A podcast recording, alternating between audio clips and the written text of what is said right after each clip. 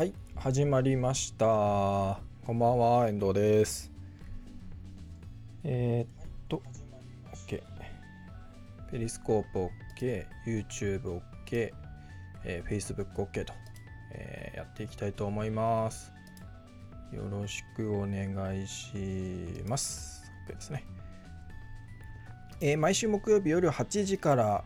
配信をしています。ウェブマスターのまったり30分です。よろしくお願いします。えーまあいつもの話ですけれども、えーこの配信は YouTube チャンネル、Facebook ページ、ペリスコープとおそれぞれですね、同時配信をしています。ウェブマスターの手帳のアカウントで配信をしていますので、えーウェブマスターの手帳あるいはウェブマスターの手帳あるいはウェブマスターのまったり30分で検索をしていただければと思います。配信が終わった後はそれぞれで、えー動画としてアーカイブが残ります。あとは、ポッドキャストですね、えー音声配信もしております。えーっと、あ、そうですね。あと、音声についてですね。えーまあ、音量が全体的に大きい、小さい、まあ、小さくて聞こえないっていう場合は、コメントいただければ、あのちょっと大きくしますが、今、あのもうこれ以上やっちゃうと、あのまあ、ノイズが非常にうるさくなりすぎてしまうので、今結構ギリギリでやってます。で、えーまあ、BGM が大きすぎるとか、BGM に対してこの話してるね、声がち小さいとかっていう場合は、コメントいただければ、そのバランスは調整できますので、えーコメントいただければと思います。あとはもう皆さん見ていただいている環境ですね、えパソコンとかスマートフォンの音量を調節していただく、あるいはそれぞれのプラットフォーム、YouTube なら YouTube、Facebook ページなら Facebook ページ、それぞれのところの音量をちょっと調整をしていただければと思います。はい、えーよろしくお願いします。えっ、と、まあ、先週の配信の時もですね、ちょっと咳が出てて、えーちょっとなんか聞きづらいところがあったかもしれませんが、まだですね、若干残ってるんですけど、まあ、先週に比べたらだいぶ良くなったかなと思ってますので、まあ今日もちょっと咳が出そうであれば、えーと音消したりっていうのを、えーが途中あるかもしれません、えーよろしくお願いします。さてさてさて、大丈夫そうですね。うん、やっていきましょう。もうちょっとなんか BGM 大きくてもいいかな？これぐらいにしとこうかな。はい。えー、まあなんかうるさかったらコメントください。さあ今日の話題ですけれども、フェイスアップチャレンジに流行の兆しということで、まあ、今日ね、えー記事書いて出したんですけど、まあ、過去にその例えばアイスバケツチャレンジとか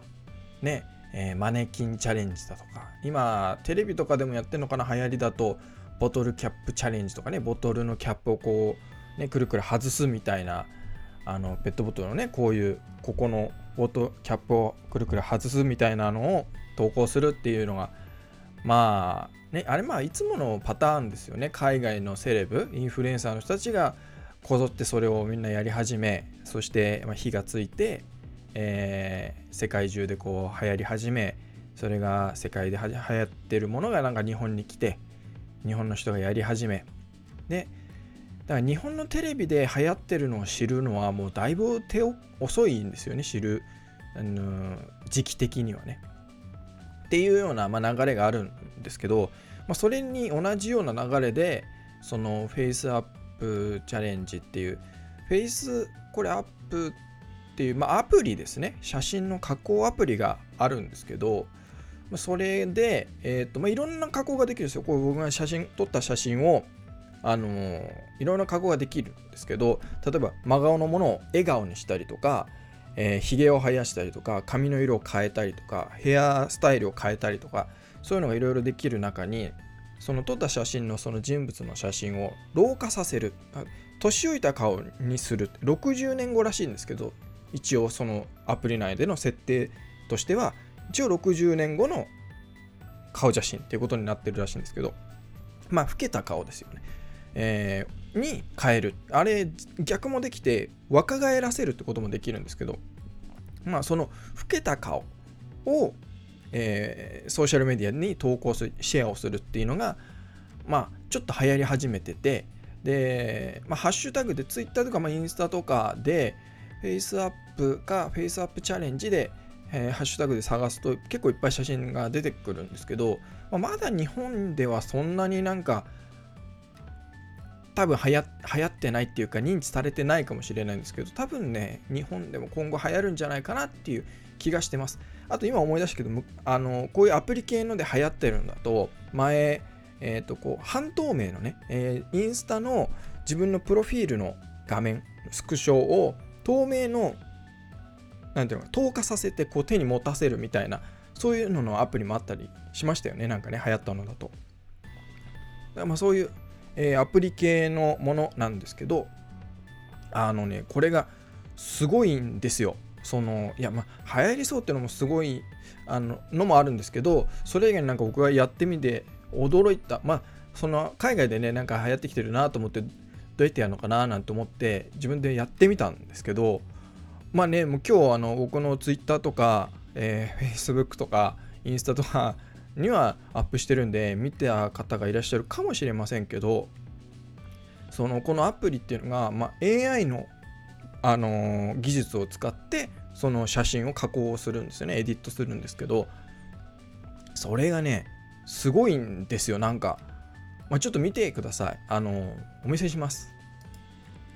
こんな感じにですね。今左側がその加工した写真なんですね。60年後です。で、元の写真っていうのは右側の写真が元の写真。で、左側がその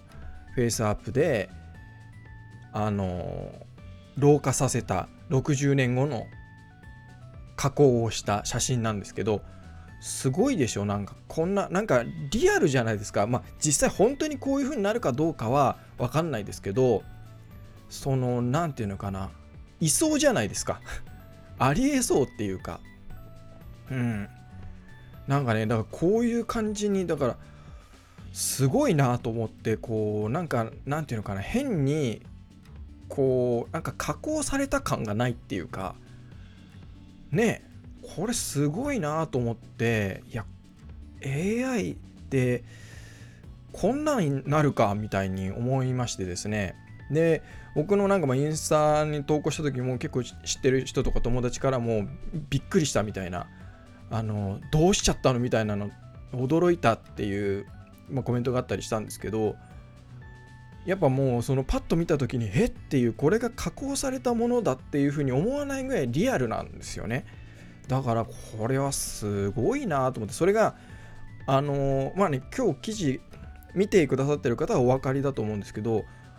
その加工するのにすごい大変な手間とか労力こっちはかからないんですよ。ただ写真選んで老化っていうだからインスタのエフェクトありますよね写真にこういろんなね、えー、色味を変えたりするエフェクトありますけどあれを選ぶ感じでのと同じようにこの老化っていうのを選ぶともう自動でこういう何ていうのかなえっ、ー、ともう一回見せますけど左側のようなこの老けた顔に自動でこう加工してくれるんですよ。だからこっちでなんか線でラインを顔のねラインをこう何ていうのかな沿うようにこうなんかマークをつけたりとかっていう一切そういう手間がなくあの本当タップをねスマートフォンのアプリのタップをするだけでこういう加工ができちゃうっていうのが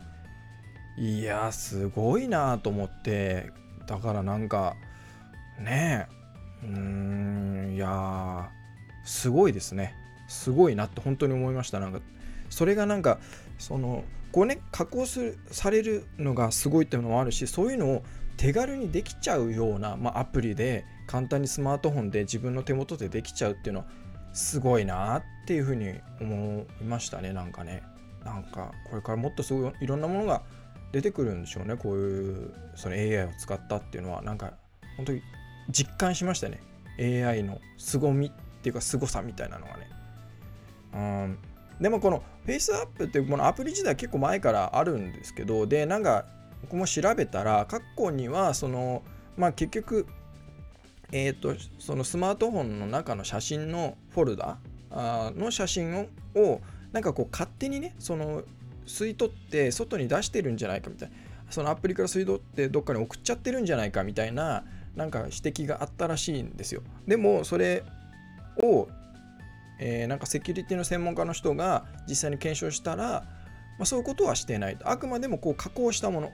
ですよね。加工したものの写真っていうことなのでまあだ結局ねそのアプリの中っていうかその加工したい写真をを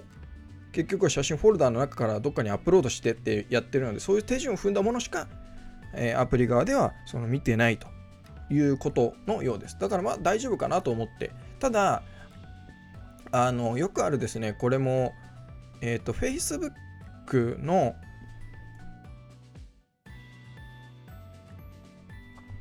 失礼しました Facebook のアカウントでなんかログインできるんですよ Facebook のアプリとしてあるのかな僕もちょっとそこまで見てないんですけど、あのログインをして利用することができるんですね。このアプリを。で、やっぱりそういうのって、その、なんていうかな。まあ、前にもね、いろいろこういうアプリ、まあ、日頃そうだと思うんですけど、Facebook でこう何かアプリをね、え使うときにログインをするっていうと、こういろんなこう承認画面が出てきますよね、ポップアップで。あのこういう情報にアクセスをしますみたいな。で、だからそこをちゃんとチェックをして、まあ、このアプリを使うとどういう情報どういうデータが、えー、にアクセス権が生まれるのかっていうのを、まあ、ちゃんと確認をしてそれにま同意をした上でアプリを使うっていうふうに、まするのは、まあ、当たり前といえば当たり前なんですけど、まあ、そういうのはありますので、まあ、そこら辺、まあ、多分大丈夫ですけどもしかしたら万が一っていうこともあるので、まあ、気をつけてあのそこら辺心配な方は、まあ、やらなければいいかなやんない方がいいかなと思います。僕は大丈夫かなって思ったので、普通に使いましたけど。で、この結構ね、今、あの日本だとね、あのワンオクロックのボーカルの、えー、っと、タカ、タカだっけ？えー、ど忘れしちゃった。えー、と、あれ？ど忘れしちゃったな。ワンオクロックのボーカルの人。まあまあ、その人が、あの、今日かな？インスタかなんかにその写真をこのね老けた顔の写真を投稿したりしてたしあとは、まあ、あの海外のあの、まあ、セレブの人たちもそうですしあとプレミアリーグサッカーのプレミアリーグのトッテナムホットスパーズって、まあ、トッテナムってよく言われますけどそのチームが、えー、チームのメンスタッフとか選手とか監督とかをこういう老けた顔のねこのアプリのものを使って、えー、ツイッターにね投稿したりとかしてますので、まあ、この辺記事にあの実際のその投稿は埋め込みっていうか貼り付けてあるので、まあ、見ていただければと思います。でまあ、それ以外にもたくさんあります。まあ、本当他のあの芸能人、あの海外のね、えー、芸能人というかセレブの人とか、インフルエンサーの人とかも結構いろんな人がやってるので、まあいろいろ見ると面白いかもしれないです。まあ、あの男性だけじゃなくて女性でもやってる人もいるし、うん。まあ、興味ある方は、もしかしたらこれ今後なんか日本で入るかもしれないっていう感じですね。はい。いやーでもすごいですねなんか本当にこう技術の進歩っていうかねすごいなと思いました本当にすごいっすねああさぎさんどうもどうもこんばんはありがとうございます全然全然もう来ていただけただけで嬉しいですありがとうございますで、えっ、ー、と次に、えー、次これもあのあ夜の散歩なんかあれですねあのー、奥様のツイッターとか、まあ、インスタとか見てると結構昼間も散歩に行かれて、まあ、すっごいなんかプライベートな話をしちゃってますけどなんかねいいですね散歩僕最近なんかまああの風があってとかもそうなんですけどあんまりねウォーキングに行けてなくてえー、いいですね はい。なんかちょこちょこ拝見しております。はい、えー、ではでは次の、えー、話題ですね。Twitter の公式アプリでリスト表示がということで、もしかしたらですね、これ全部のアカウントでまだ入ってないのかもしれないんですけど、あのー、スマートフォンの、えー、ま、iPhone ですね。iPhone の iOS の Twitter アプリ、公式のね、えー、Twitter のアプリで、多分アップデートするとなんですけど、えー、リストを、ま、自分が作ったリストありますよね。こういろんな、ね、フォローしてるアカウントをカテゴリー分けするみたいな感じでこうツイートツイートというかアカウントのリストを作るって、まあ、やってる人いると思うんですけどそれがこう左右に、えー、タイムライン今までタイムラインしか見えなかったじゃないですか。あれがタイムラインの画面をこう左右にこうスワイプするとあのページを動かせるようになって、えー、動かすとですねリストのツイッターのそのリストのタイムラインっていうのが各リストごとにこうバーッと並ぶようになったんですよ。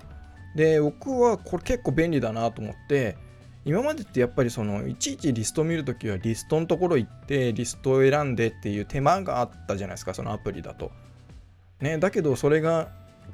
もうそれだけこう左右にスワイプするだけでページ送りみたいな形で見れるようになったっていうのはすごく便利になったなと思ってます。で僕は素晴らしいアップデートを Twitter してくれたなと思って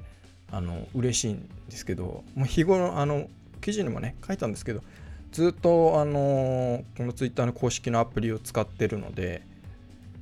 なんやかんやでやっぱシンプルで一番なんか使いやすいんですよね。まあいろいろなんかこうしたらこうね他のそのなんていうのかな。えー、Twitter のまあ閲覧をしたりとかツイートしたりするようなアプリって他にもねありますけどあの、まあ、例えばツイートボットとかねいろいろありますけど僕もパソコンではツイートボットを使ってるんですよ。やっぱりリスト表示がバババッと自分の好きなものができるしあの使いやすい。ただツイートボットだと例えばツイートをこうつなげてツイートするようなのができないとかなんか今できないこともあるんですよね。っていうのがまあ他のアプリではできるけど Twitter の公式ではできないみたいなのもあったりしてまあ100%完璧にっていうのはなかなかにまあ難しいところであるんですけどそれでもやっぱりなんかそのリスト表示がされるようになったのは格段に僕の Twitter 利用がこう効率よくなったなっていうふうに思ってます。でまだねちょっと記事今日書けなかったんですけどそのパソコンの Twitter の、えーと、UI もパソコンブラウザで Twitter を開いた時の UI も UI というかデザインもまた変わるんですよね。前もう今年の初めぐらいに変わったばっかりなんですけどまた変わるみたいで。であのー、なんだっけな。えー、っと今今まだテストなのか。まあ新しいデザインでまあ多分出てると思うんですけど皆さんのところに。それやると新しい形になってそれがですね、えーと、結構便利なのはアカウントの切り替えができるようになるんですよ。スマホのアプリだと、えー、できたんですよね。複数のアカウント登録しておいて、まあ、ログインをしておいてそのアカウントの、えー、プロフィールのロゴロゴっていうかアイコンをタップするだけで一つわざわざログインログアウトしてもう一回ログインし直してみたいな手間なくアカウントの切り替えができたんですけどそれがおそらく PC 版のブラウザでも今度新しくなるバージョンだとできるんですよ。できるはず。まあそのままあの一般に流れ流れる時みんなのところに反映される段階でその機能がなんか消されるみたいなことがなければ、えー、と PC のブラウザ版でも切り替えができるのでこれはだいぶ便利になるなと思ってその複数のアカウントを運用してる人とか担当者の人とかであれば結構便利だなと思っています、まあ、ただ気をつけなきゃいけないのは簡単にできちゃうからゆえにえっ、ー、と間違えて本当はそのアカウントで投稿するつぶやきをするはずじゃなかったんだけどえー、間違えてこっちのアカウントでつぶやいちゃったみたいなことが起こりやすいっちゃ起こりやすいんですよね。で今まではその一回、まあ、パソコン版でやってる、ね、PC ブラウザでやってる場合ですけど一回ログアウトしないとその投稿したいもの投稿したアカウントでもう一回ログインしないとみたいな手間があった分間違えにくかったんですけどそれがちょっと間違えやすくなっちゃうかなっていう気はしますけど、それでもだいぶなんか便利に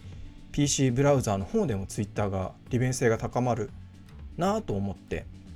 あの見てます。はい。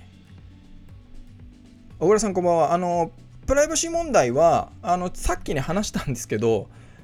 多分大丈夫だと思います。あのえっ、とおそらく僕が僕が認知しているプライバシー問題というのはその写真を勝手に、えー、さっきもさっきも言ったんですけど、これえーと、写真をその引っ張ってってどっか外に送っちゃってるんじゃないかみたいなやつは、えっ、と、もう最初にですね、その指摘をした人自体が、ツイッターでツイあのつぶやいて、え、指摘をしたんですけど、その人、そういうふうにあ、このアプリはしてるんじゃないかみたいなのが知ってあったんですけど、その人自体も、えーと、間違ってましたっていうことで、そのツイート削除しちゃったりしてるんですよ。で、そのななんで間違ってたかって判断したかっていうと、セキュリティの専門家の人たちが、どうやらちゃんと検証して、えー、とこれはそういう行為をしてないよと、まだ写真を勝手に引き抜いて、どっか他のところに送っちゃうみたいな、勝手に引き抜くみたいなことはしてないよ、してなさそうだよっていうことらしいんですよ。っていう、まあ、検証があって、で、えー、と最初にその指摘した人も、あのー、十分なあの検証ができてませんでしたみたいな感じで、えーまあ、そのツイートを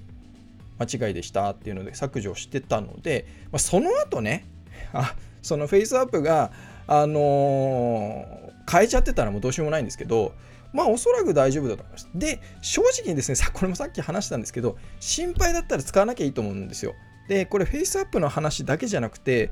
他の全てのアプリでそうだと思うんですね。これ僕は。僕の意見としては。正直 Facebook もそうじゃないですか。インスタもそうじゃないですか。ね Twitter もそうだし。で全てのアプリでその例えばスマートフォンの写真フォルダにアクセスできるものはあの自分が流出あのねしてほしくないなら使わない方がいい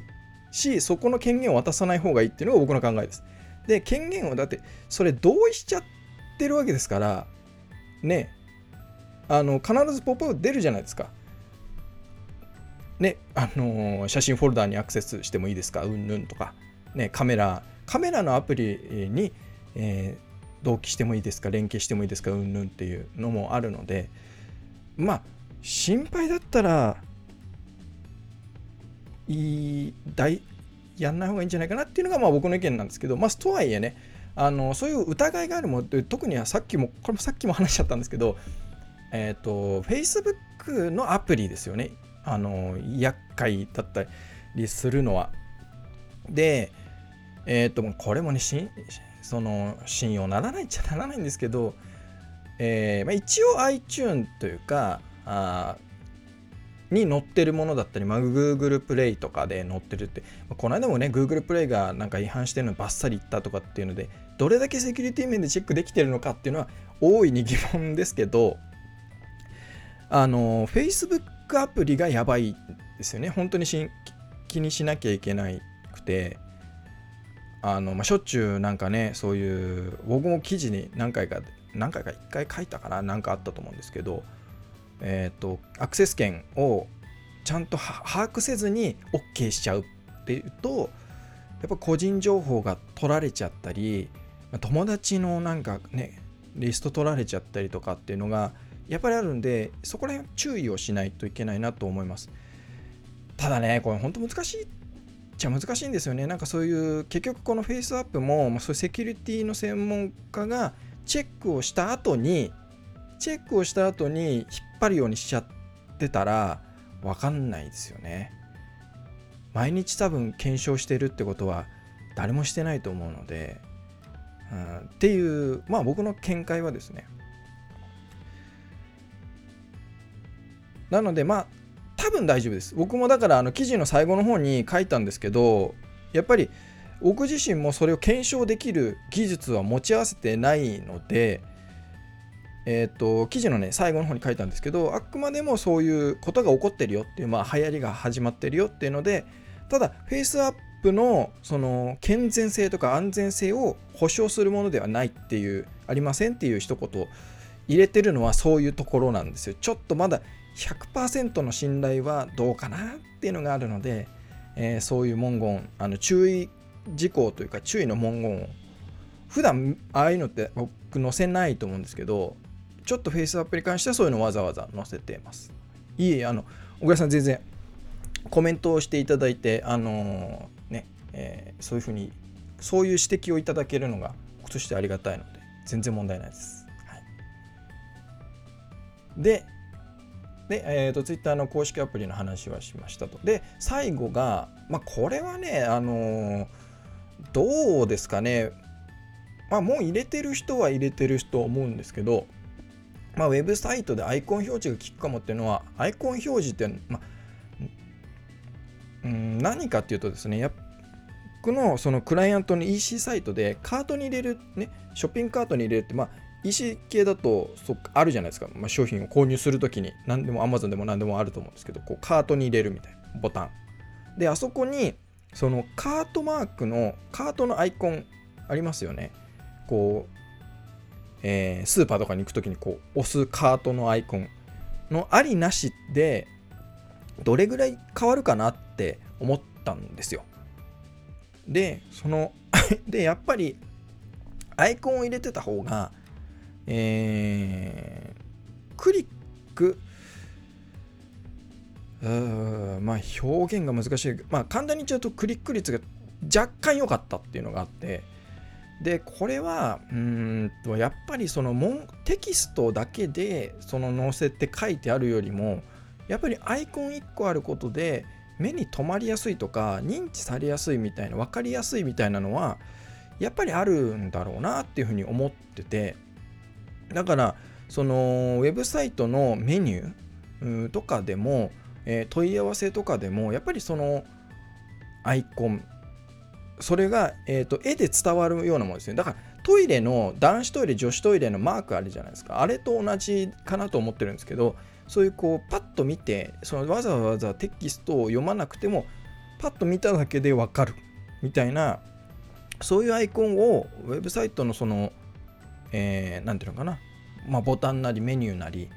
そういうところにやっぱり設表示させておく設置しておくっていうのはその結構僕は有効だななんじゃないかなって思ってるんですよ。ただこれねあの残念なことに僕があの試せるウェブサイトのその業種とか種類がそんなにあるわけじゃないので あの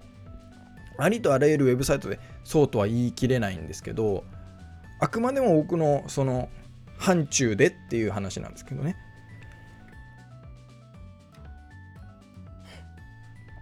なのでちょっとあのウェブマスターの手帳のメニューでもえ、ー、とアイコンを表示させてみようかななんていうふうには思ってますうんやっぱりなんかパッと見てわかる方がテキストで書いてる と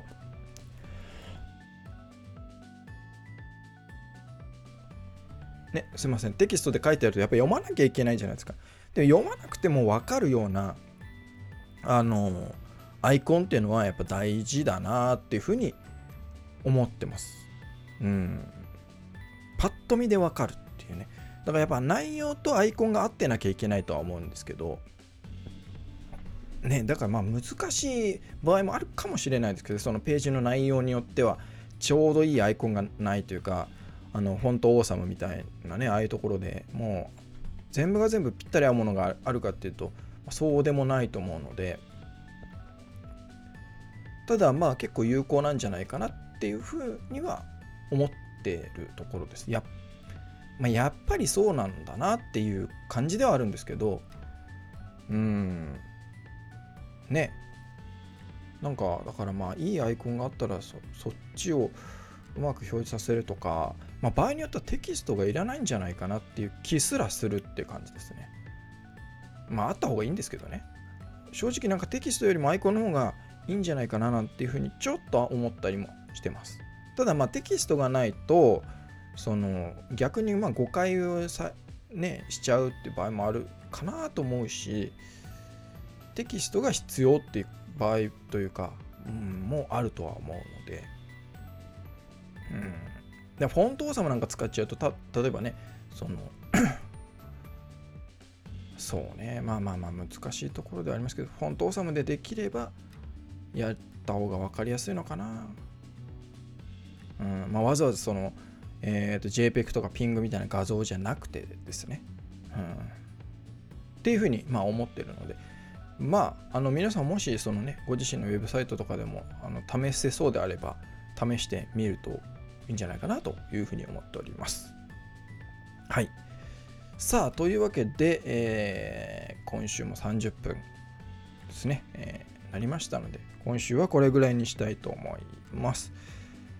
あとは、あーないかな。まあまあまあ、そうですね、ないですね。来週もやります。来週、やります。あのー、木曜日夜8時から、えー、いつも通りこんな感じで話をします。ウェブマスターのまったり30分で、えー、やりたいと思っております。さあ、というわけで、え、今週もありがとうございました。あのまあ、最初に話した通りですね、まあ、YouTube と Facebook ページとペリスコープと、えー、配信をしています。終わった後はいつも通り音声の配信をしますので、えー、ポッドキャストですね、Google ポッドキャストとか iTunes とか Spotify とかでご視聴いただければと思います。そんなところですね。はい、あのー、特に何もないな。はい、ないと思います。というわけで、えー、今週もご視聴いただきありがとうございました。また来週。さよなら。